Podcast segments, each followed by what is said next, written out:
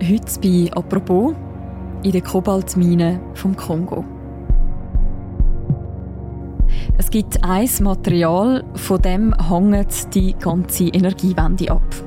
Ohne Kobalt gibt es nämlich fast keine Akkus für Elektroautos, keine Batterien und auch keine Smartphones. Weltweit steigt darum die Nachfrage nach dem Rohstoff.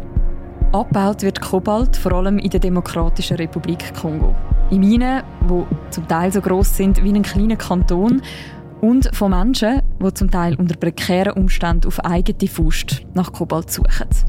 Der Wirtschaftsredakteur Jorgos Brusos hat diese Mine besucht und heute ist er im Podcaststudio von «Apropos». Mein Name ist Mirja Gabatuller. Hallo Jorgos. Hoi Mirja.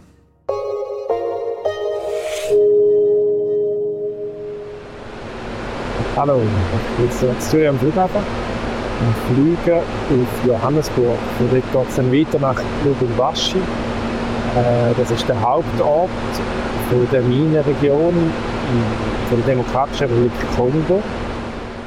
Jorgos, wir kennen es alle am Terminal ähm, vom Flughafen Zürich, ist es recht laut. Vor wenigen Wochen hast du dich in Flüger nach Lulumbashi gesetzt. Was war das Ziel deiner Reise? Das Ziel war, um dort äh, verschiedene Kobaltminen zu besuchen und verschiedene Orte, die mit dem Geschäft mit Kobalt zu tun haben. Und die Reise hat stattgefunden, weil mich eine Branchenorganisation, das Cobalt Institute, eingeladen hat auf die Reise. Deren ist es darum gegangen, um so ein das Verständnis zu verbessern zum Kobalt und dem Geschäft, wo hinter dem Kobalt steckt. Es gibt sozusagen eine Hauptstadt vom Kobalt, das ist das Lulumbashi. Wie muss man sich den Ort vorstellen? Bin hier in Lubumbashi, der Hauptstadt dieser Minenregion. Da. Und äh, das ist die völkerrechtliche Straße wie viele Leute sind da unterwegs? TÜV, Autos, alles wird durcheinander. Das ist eine ganz lebende Sache. Ähm, genau, von Minen sehen wir jetzt noch nicht viel, aber ganz viele von den Leuten, die wir hier sehen, die leben vom Minengeschäft. Ja, Lulumbashi ist eine ganz geschäftige Stadt mit einem Haufen Verkehr. Die Leute sind unterwegs. Die Leute dort gelten im Kongo als sehr geschäftstüchtig. Ja, und das sieht man auch. Es ist immer etwas los. Die Stadt ist sehr, sehr stark gewachsen in den letzten Jahren. Und das hat auch damit zu tun, weil der Kobalt so wichtig geworden ist. Wieso das so wichtig geworden ist, über das reden wir auch gerade noch. Wie zeigt sich denn das in dieser Stadt? Wie präsent ist das Geschäft mit dem Rohstoff? Hm, also in der Stadt selber siehst du eigentlich relativ wenig von dem Kobalt. Aber du siehst halt Geschäftsleute aus der ganzen Welt, die dort hinkommen und dann in ihr Ziel ist, an den Kobalt hinzukommen. Und die kommen dorthin. Es ist eben ganz ein kleiner Flughafen, wo du merkst, da kommen jetzt Leute aus China, aus Europa, zum Beispiel von Autokonzernen, und die kommen dort hin und die müssen irgendwie an den Kobalt hinkommen. Und man muss auch sagen, der Kongo ist jetzt nicht ein Land, wo man einfach Geschäfte sondern das braucht oft äh, Vermittler, Fixer, alles Mögliche an Leuten, die da rund um das Geschäft herum auch noch einen Anteil wollen an diesem Business. Also es dreht sich alles um den Stoff, um Kobalt. Was ist denn das genau für ein Material und wo überall hat es das in unserem Alltag drin? Der Kobalt ist ein Metall und der Kobalt der hat jetzt so verrückt an Bedeutung gewonnen, weil er in ganz vielen Batterien von Elektroautos oder in Smartphones vorkommt. Und äh, ja, es gibt andere Formen zum Akkus bauen, aber der Kobalt hat sehr gute Eigenschaften, wo dann die Akkus besonders langlebig machen. Darum ist er so beliebt. Und darum haben jetzt auch sehr viele Autohersteller gemerkt, sie müssen jetzt dringend an den Kobalt ankommen, wenn sie wollen, Akkus für ihre Autos haben. Mhm. Das heißt, je mehr Elektroautos wir bauen, desto mehr Kobalt brauchen wir. Genau, es gibt zwar so ein bisschen Prognosen von Analysten, die aufzeigen, dass wahrscheinlich der Anteil von Kobalt in der Batterie der wird wahrscheinlich kleiner werden, weil die Batterien immer ausgefuchster werden. Aber grundsätzlich geht man davon aus, dass weil es halt so viel mehr Elektroautos gibt, der Kobaltbedarf gleich steigt. Mhm. Nicht zu verwechseln ist Kobalt ja aber mit Kupfer. Genau, das ist noch lustig. Der Kupfer der kommt zusammen mit dem Kobalt vor. Die Region dort in Afrika, die heißt auch Kupfergürtel. Und äh, in diesen grossen Minen wird der Kupfer und der Kobalt zusammen gefördert. Der Kupfer der sieht aber für uns ganz anders aus. Der Kupfer, das ist so das orange schimmernde Metall, wenn wir es kennen, auch von den Leitungen oder, oder von sonst, haben wir das schon gesehen. Und der Kobalt, der wird im Kongo eigentlich meistens als Kobalthydroxid parat gemacht zum Verschiffen. Und dann wird gesehen, wie das Material gemahlen wird. Und die riesigen Steinblöcke von den Lastwagen dort angefahren werden, die kommen in eine Mühle, wo sie verstampft werden. Und äh, nachher werden sie chemisch weiterverarbeitet. Und das ist dann so ein bläulich schimmerndes Pulvergestein. Cobalt hydroxide. This is our final product when it comes to cobalt. Okay, you have it right there. Und in dieser Form wird er dann in grosse Säcke abgepackt. Und diese Säcke werden dann verschifft. Meistens auf China oder fast immer auf China. Und dann werden sie dort verarbeitet zu den Materialien, die dann eben in diesen äh, Elektroautobatterien oder den Smartphones landen. Mhm. Der Ort, wo Kobalt und eben auch Kupfer abgebaut wird, das sind ja Minen. Du hast eine von der grossen Minen besucht, von der Schweizer Rohstofffirma Glencore. Wie muss man sich den Ort vorstellen? Wie muss man sich so eine Mine vorstellen? Ja, die Minen, die sind dort auf so grossen Konzessionsgebieten, wo die Firmen vom Staat übernommen haben.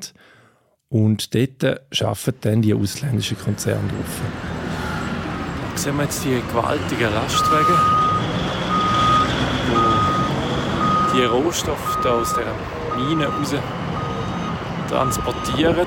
Ähm, und sie machen das mit gigantischen Bagger, mit gigantischen Lastwagen, wo sie grosse wie Löcher in den Boden hineingraben und systematisch aus diesen Löchern das Gestein rausholen und dann aus dem Gestein den Kobalt rauslösen. Und das läuft unter professionellen Bedingungen.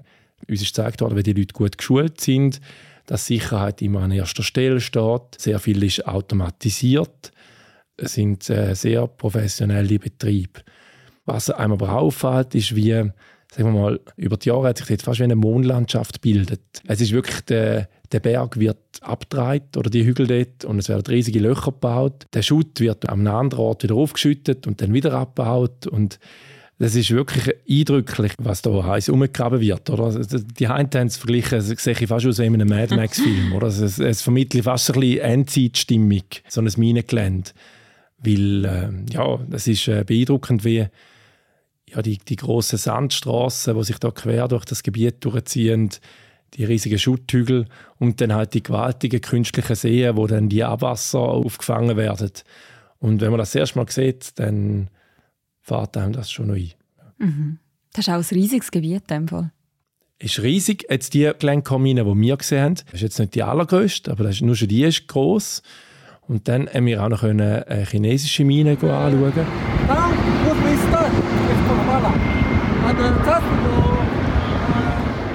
Und die war dann nochmal deutlich grösser. Das ist auch die, die grösste dort im, im Kongo. Und das sind gigantische Gebiete. Eben die äh, chinesische Mine, die hat etwa ein Konzessionsgebiet so groß wie der Kanton Zürich fast. Und dort tun sie an verschiedensten Stellen eben Kobalt und Kupfer fördern. Und das sind gigantische Gräben, die die dort in die Landschaft hineinziehen. Die sind so groß, dass wenn man dann von oben her dort reinschaut, dass man das Gefühl hat, die übergroßen Lastwagen, die vielleicht ein oder andere schon mal gesehen hat, die sehen von oben aus fast aus wie, wie Spielzeugautos. Aber eigentlich sind die doppelt so groß wie so ein Lastwagen, der bei uns auf der Straße verkehrt. Wer will wissen, wie das aussieht in so einer Mine, das, was du jetzt beschrieben hast, Jorgos, man findet bei uns auf der Webseite und in der App auch noch Videos von dem Ganzen. Auch das können wir gerne noch im Beschreib zu dieser Episode verlinken. Wer sind denn die Leute, die in diesen Minen arbeiten? Also sowohl bei der Glencore-Mine als auch bei der chinesischen Mine hat es sehr, sehr viele Leute, die dort aus der Region kommen und dort arbeiten. Da haben auch beide Minen haben sehr viel Wert darauf gelegt, um irgendwie verdeutlichen, wie fest dass das Umland von ihrer Mine profitiert und dass die Leute von da kommen und die Leute von da dort arbeiten. Jetzt ist es aber so, trotzdem sind die Unterschiede ziemlich groß. Also ich glaube, bei der chinesischen Mine sind nicht ganz 90 Prozent der Leute sind lokale Leute und bei Glencore sind es aber deutlich mehr. Und das ist dann so, dass quasi ein paar Chefs sind dann äh, Expats, die aus dem Ausland dort sind und so ein die wichtigen Posten haben. Aber es hat auch ganz viele Leute, die von dort kommen, die dort äh, arbeiten. Und dazu kommen ganz viele Leute von Subunternehmen, die rund um die Mine arbeiten, die dann eigentlich nicht von der Mine selber angestellt sind, sondern die angestellt sind bei einer Firma, die dort äh, von Glencore oder von einer anderen Firma den Auftrag bekommt. Mhm. Sehr viele Leute vor Ort arbeiten also in diesen Minen. Wem gehören sie aber? Also die Minen sind Konzessionsgebiete, wo die Minenfirmen vom Staat übernommen haben. Die, haben, äh, die zahlen etwas dafür, dass sie die Regionen dürfen nutzen Darum bestimmen sie auch über die Konzessionsgebiete und sie haben auch sehr viel Einfluss auf die Konzessionsgebiete. Wenn jetzt das Dorf dort im Weg steht, dann können die Minenfirmen das Gespräch suchen mit den Dorfältesten dort und dann mit denen verhandeln, dass das Dorf umgesiedelt wird. Wenn es jetzt halt dort drunter so aussieht, als ob es dort vielversprechende Vorkommen dort drunter hätte. Und das ist eine gängige Praxis, das wird auch so gemacht. Gleichzeitig müssen sich jetzt die Minenfirmen neuerdings verpflichten dazu, dass sie soziale Projekte machen. Zum Beispiel ähm, sie bauen Schulen oder sorgen für die Stromversorgung oder sorgen für Kliniken, die sie in der Gegend hat. Sie sind weh verpflichtet, um da einen gewissen Teil von ihrem Umsatz zu investieren dort. Mhm.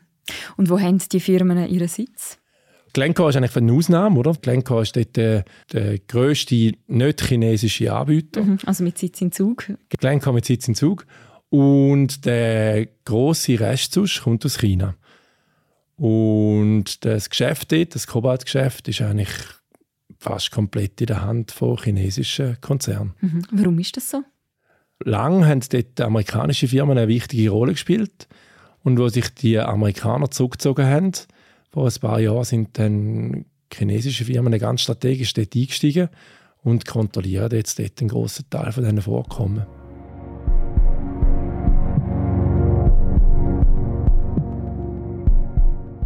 Du hast jetzt gerade erzählt, wie die grossen Minen funktionieren. Neben denen gibt es aber ja noch eine andere Form, wie Kobalt abgebaut wird. Genau, man sagt dem Artisanal Mining. Und dort äh, ist es so, dass Leute die wissen, wo es ein Kobaltvorkommen hat, sich organisieren und auf eigene Faust gehen nach Kobalt graben. Und das sind oft alte, stillgelegte Minen oder Regionen am Rand von grossen Minen. Oder zum Teil brechen sie auch ein auf das Gebiet von grossen Minenfirmen, wo sie gehen, Kobalt ausbuddeln. Man glaubt jetzt, das, ist irgendwie, das sind kleine Mengen, aber das ist eben bis zu einem Viertel von der Kobaltproduktion vom Kongo, mhm. so entsteht. Und es ist auch ein ganz wichtiger äh, Einkommenszweig für ganz viele Leute aus dem Kongo. Also es ist, äh, man sagt, es gäbe bis zu 200'000 von diesen Gräseuren. Gräseure heissen die meistens Männer, die nach dem Kobalt graben und an denen hängt dann eine ganze Kette von anderen Jobs, wo dann der Kobalt verarbeitet. Zum Beispiel Träger, die den Kobalt bis zum nächsten See oder Fluss bringen, wo dann Frauen den Kobalt waschen. Dann wird er weitergetragen zu einer, so einer Art Mühle, wo er dann gemahlen wird und dann wird er zu einem Zwischenhändler gebracht. So sehen wir wie die, die zwei Welten, die quasi die grossen Firmen, die im grossen Stil ganz professionell Kobalt fördern und halt die artisanalen Minen, wo im Kleinen ein Einkommen für ganz viele Menschen erwirtschaftet wird, indem die Leute mit einfachen Werkzeugen dort Kobalt aus dem Boden schlagen. Das Geschäft mit dem Kobalt das wird ja immer wieder kritisiert. Gerade die kleinen Minen sind ziemlich umstritten. Aus welchen Gründen? In January 2016, a human rights report alerted the world to how cobalt is often dug up by hand under unsafe, sometimes deadly conditions by subsistence miners, including children. Die Arbeitsbedingungen sind dort prekär an vielen Orten. Es gibt Kinderarbeit. Es ist sehr unsicher. Die Leute bauen sich eigene Untertagminen, die auch einstürzen können. Die Leute werden ausgebeutet. Sie kommen ganz schlechten Preis über für den Kobalt, wo sie an Zwischenhändler verkaufen. Es gibt ganz viele Probleme rund um den artisanalen Kobalt. Aber er ist so wichtig. Es gibt einen Markt für den. Und darum gibt es jetzt zum Beispiel NGOs, die sagen, ja, der Kobalt braucht es. Er ist ein Einkommen für ganz viele Leute. Darum wäre es doch viel besser, wenn wir dafür sorgen dass, wenn die Leute sowieso gehen, gehen Kobalt graben, dass man wenigstens dafür sorgt, dass sie das irgendwie sicher machen können und dafür einen fairen Preis für ihren Kobalt bekommen. Allgemein hat ja das Geschäft mit dem Kobalt so ein bisschen den Ruf, dass es ziemlich dreckig ist. Das hat unter anderem auch zu tun mit Fällen wie dem von Dan Gertler. Was ist mit ihm los gewesen? Genau, der Dan Gertler, das ist ein israelischer Geschäftsmann. Der hat in den 90er Jahren hat er im Kongo für wenig Geld Konzessionen aufgekauft und dann später für viel Geld weiterverkauft. Und da dabei soll es zu Korruption im grossen Stil gekommen sein. Darum ist er von den USA sanktioniert die USA ermitteln gegen ihn. Er bestreitet aber, dass er je irgendetwas Falsches gemacht hat. Aber die Ermittlungen gegen ihn, die haben dafür gesorgt, dass die US-Firmen sich aus dem Kongo zurückgezogen haben. Die haben äh, Angst bekommen, dass wenn sie mit dem Gürtel in Verbindung gebracht werden, dass sie dann ein Problem bekommen mit der US-Justiz. Diese Lücke, die haben dann die chinesischen Minenkonzerne können auffüllen. Mhm. Wie viel hast du bei deinem Besuch von dem ganzen, vielleicht ein schlechten Ruf von der Rohstoffbranche mitbekommen? Ja, ich glaube, das ist das große Thema dort, wo niemand richtig anspricht. Das ist wirklich klar. Du merkst auch, es ist ein Problem für die Firmen, die jetzt heutzutage Kobalt brauchen, weil die merken, die müssen sich auf ein Land einlassen, wo Korruption zu der Tagesordnung gehört. Und zum Beispiel Apple, die haben auch schon gesagt, sie haben keine Lust mehr auf Kobalt, weil sie, wenn sie sicher gehen dass der ohne Kinderarbeit hergestellt worden ist. Und du merkst, die Firmen, die, haben, die gucken das an. Da hätte den Kongo zu gehen, weil sie gehen rechte Reputationsrisiken ein. Und das spürst du halt auch. Und das ist ein grosses Problem in dieser, in dieser Geschichte rund um den Kobalt. Mhm. Und gleichzeitig gibt es nicht viele Alternativen. Es gibt eigentlich keine Alternativen. Es gibt Experten, die sagen, in Indonesien dort sind die Kobaltvorkommen auch groß, aber die werden noch nicht aktiv gefördert oder noch nicht im großen Stil gefördert. Und darum, bis dann Indonesien wirklich tatsächlich eine Alternative zum Kongo ist, geht es einfach ein Weile. Und so lange mögen die jetzt alle nicht warten. Gibt es denn Lösungen, wie man weniger abhängig wird von dem Rohstoff, von Kobalt? Ja, es, es gibt Möglichkeiten, um die Batterien kobaltärmer zu machen und, und so weiter und so fort. Da ist man dran. Aber es geht alles ein Weile. Und halt eben, wenn die, die Anzahl an Elektroautos wächst, auch wenn die weniger Kobalt in der Batterie drin haben, wenn es mehr Elektroautos gibt, braucht es halt auch mehr Kobalt. Mhm. Jorgos, mit welchen grundsätzlichen Eindrücken bist du zurückgekommen aus dem Kongo? Ja, ein bisschen zwiegespalten. Also ich glaube, du merkst halt, wie der Kongo, der sitzt auf einem riesigen Schatz. Der Kobalt, der ist jetzt gerade gefragt und die Leute profitieren auch dort von dem.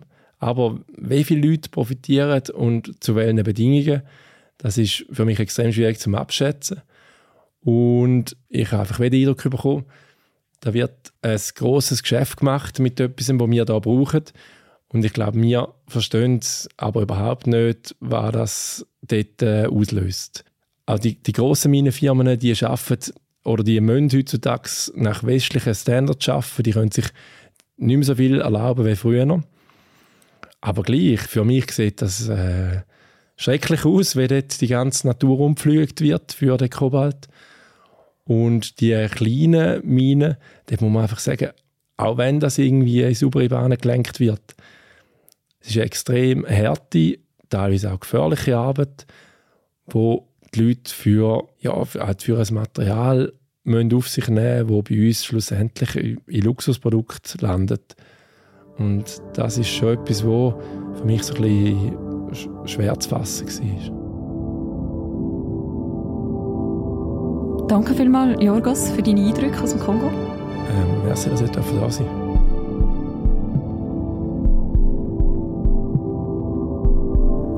Wer noch mehr will lesen rund um das Thema und wer auch noch die Videos möchte schauen aus diesen Minen, man findet alles bei uns auf der Webseite und in der App und den Link dazu bei uns im Beschreibung zu der Episode.